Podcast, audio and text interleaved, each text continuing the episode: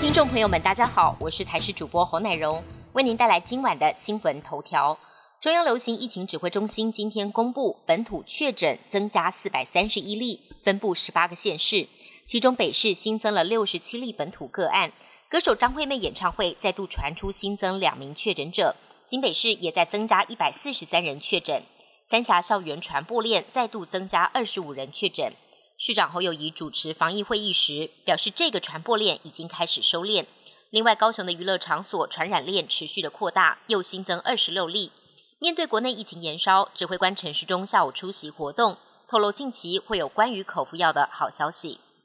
根据教育部昨天统计，全台已经累计十五个县市超过两百所校园停课。有鉴于近日国内校园确诊个案节节攀升，指挥中心日前表示，现行的停课标准过于严苛。恐怕会影响学生的受教权，甚至有学生抱怨校内有确诊者，学生被框列了，但校方不愿意线上教学，质疑学校自行修改停课指引，就怕类似乱象不断。教育部回应，这周就会严拟松绑相关规定，多数大专院校校长也都表示赞成。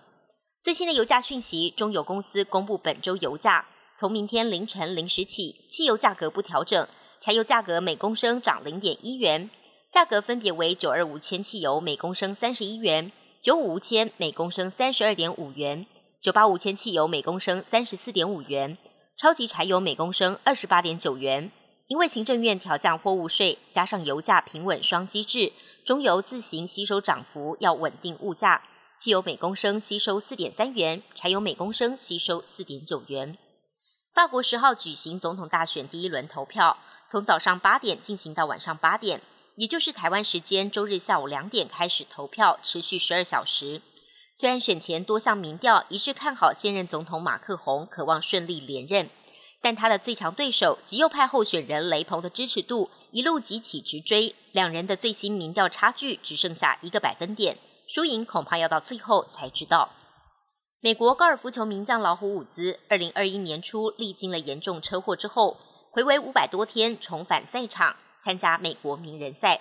不过老虎伍兹在第三轮中发挥失常，以高于标准杆七杆并列第四十一，无缘夺冠。赛后伍兹表示，天气转凉让他发挥失常。他虽然在球场失利，但人气依旧不减。他在二十年前达成老虎大满贯的球杆组被人拍卖出售，九号以将近台币一点五亿的天价卖出，改写高尔夫球纪念商品标售记录。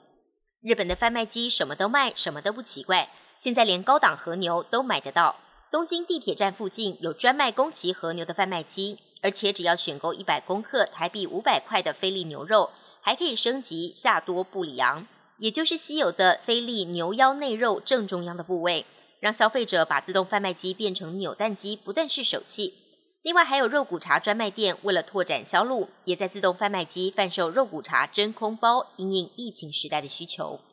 本节新闻由台视新闻制作，感谢您的收听。更多内容请锁定台视各界新闻与台视新闻 YouTube 频道。